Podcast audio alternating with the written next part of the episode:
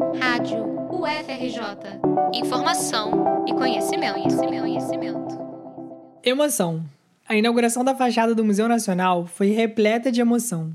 Nesta sexta-feira, dia 2 de setembro, quatro anos depois do incêndio que destruiu 200 anos de história, a UFRJ inaugurou parte do Palácio do Paço Imperial de São Cristóvão, em comemoração ao bicentenário da independência.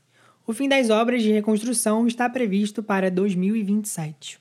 O Museu Nacional é a maior instituição de história natural da América Latina, com estudos em geologia, paleontologia, botânica, zoologia, antropologia biológica, arqueologia e etnologia. Antes do incêndio, o acervo contava com 20 milhões de peças, entre elas o crânio de Luzia, o humano mais antigo da espécie Homo sapiens encontrado na América Latina, o meteorito e o dinossauro brasileiro, além da maior coleção de Egito Antigo do continente. A inauguração da fachada e do Bloco 1 do Museu Nacional teve a presença da reitora da UFRJ, Denise Pires Carvalho, do diretor do museu, Alexander Kellner, além de representantes da Unesco, do BNDES, do Instituto Vale e da gestão executiva e de engenharia do projeto. O Jardim Terraço, que fica à frente do palácio, foi revitalizado pela prefeitura e inaugurado pelo prefeito Eduardo Paes no início da manhã, antes da cerimônia. Em coletiva de imprensa, a diretora da Unesco, Marlova Noleto, falou emocionada sobre a reconstrução do Museu Nacional. Eu quero agradecer a todos os anônimos, que eu não conheço o nome, mas que trabalharam e continuarão trabalhando na obra de reconstrução do museu. É assim que a história se escreve. Muitas mãos amigas na mesma direção. Mais de 200 pessoas trabalharam para entregar a fachada, a parte estrutural e a laje do Bloco 1, garantindo a integridade da estrutura. Segundo o engenheiro Wallace Caldas, responsável pelo projeto, 75% do bloco já está pronto. Essa fase da reconstrução deve acabar ainda este ano, porque em 2023 as obras serão em outras áreas no interior do museu. Na fachada, mais de 150 esquadrias foram refeitas, e as estátuas de mármore Carrara, que ficam no telhado, foram substituídas por exemplares impressos em 3D, até que as originais sejam restauradas.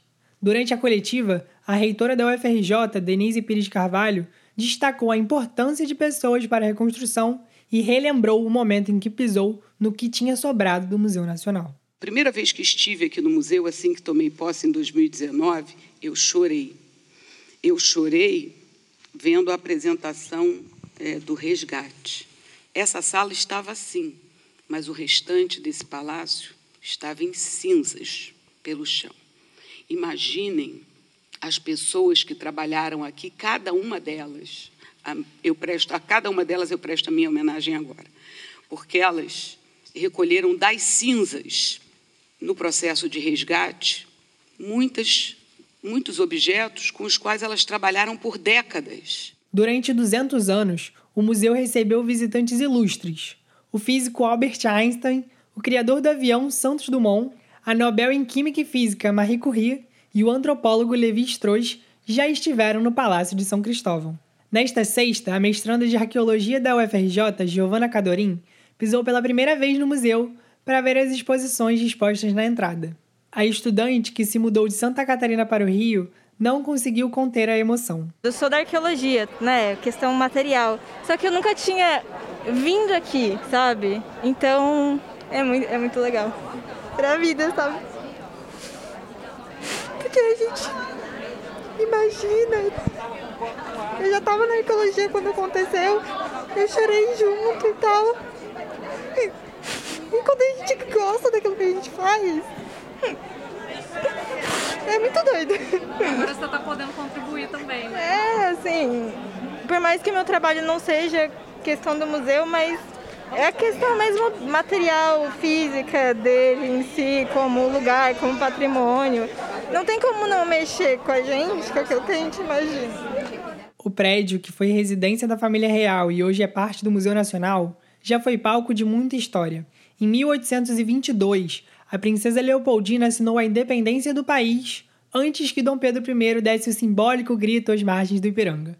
Em 1889, a República já instaurada teve a sua primeira assembleia no local. No dia 2 de setembro de 2018, em meio a cortes e repasses incompletos, quando o museu já tinha conseguido verbas para reformar o prédio, uma sobrecarga em um dos ar-condicionados do auditório e a falta de um disjuntor para desarmar o equipamento deram início ao fogo que destruiu um patrimônio gigantesco.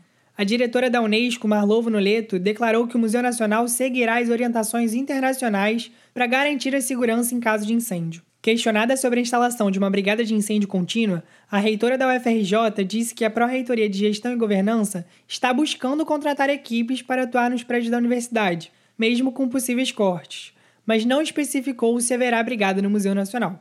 Nesta primeira etapa de reconstrução, já foram gastos 23 milhões de reais. A estimativa é que no total sejam despendidos 380,5 milhões. Até o momento, o projeto Museu Nacional Vive, composto pela UFRJ e por outros parceiros, captou 245 milhões de reais, mas ainda faltam 40% dos recursos para poder realizar totalmente as obras. O apoio financeiro veio do BNDES, de governos exteriores, do Ministério da Educação, da Alerj e de outros doadores. Além da fachada, a Biblioteca Central e o Centro de Pesquisa e Ensino estão em fase final para serem abertos. A previsão da inauguração completa do Paço Imperial é 2027. Enquanto isso, o público pode aproveitar as exposições do museu, espalhadas pelo Rio. Reportagem de João Guilherme Tuasco para a Rádio UFRJ.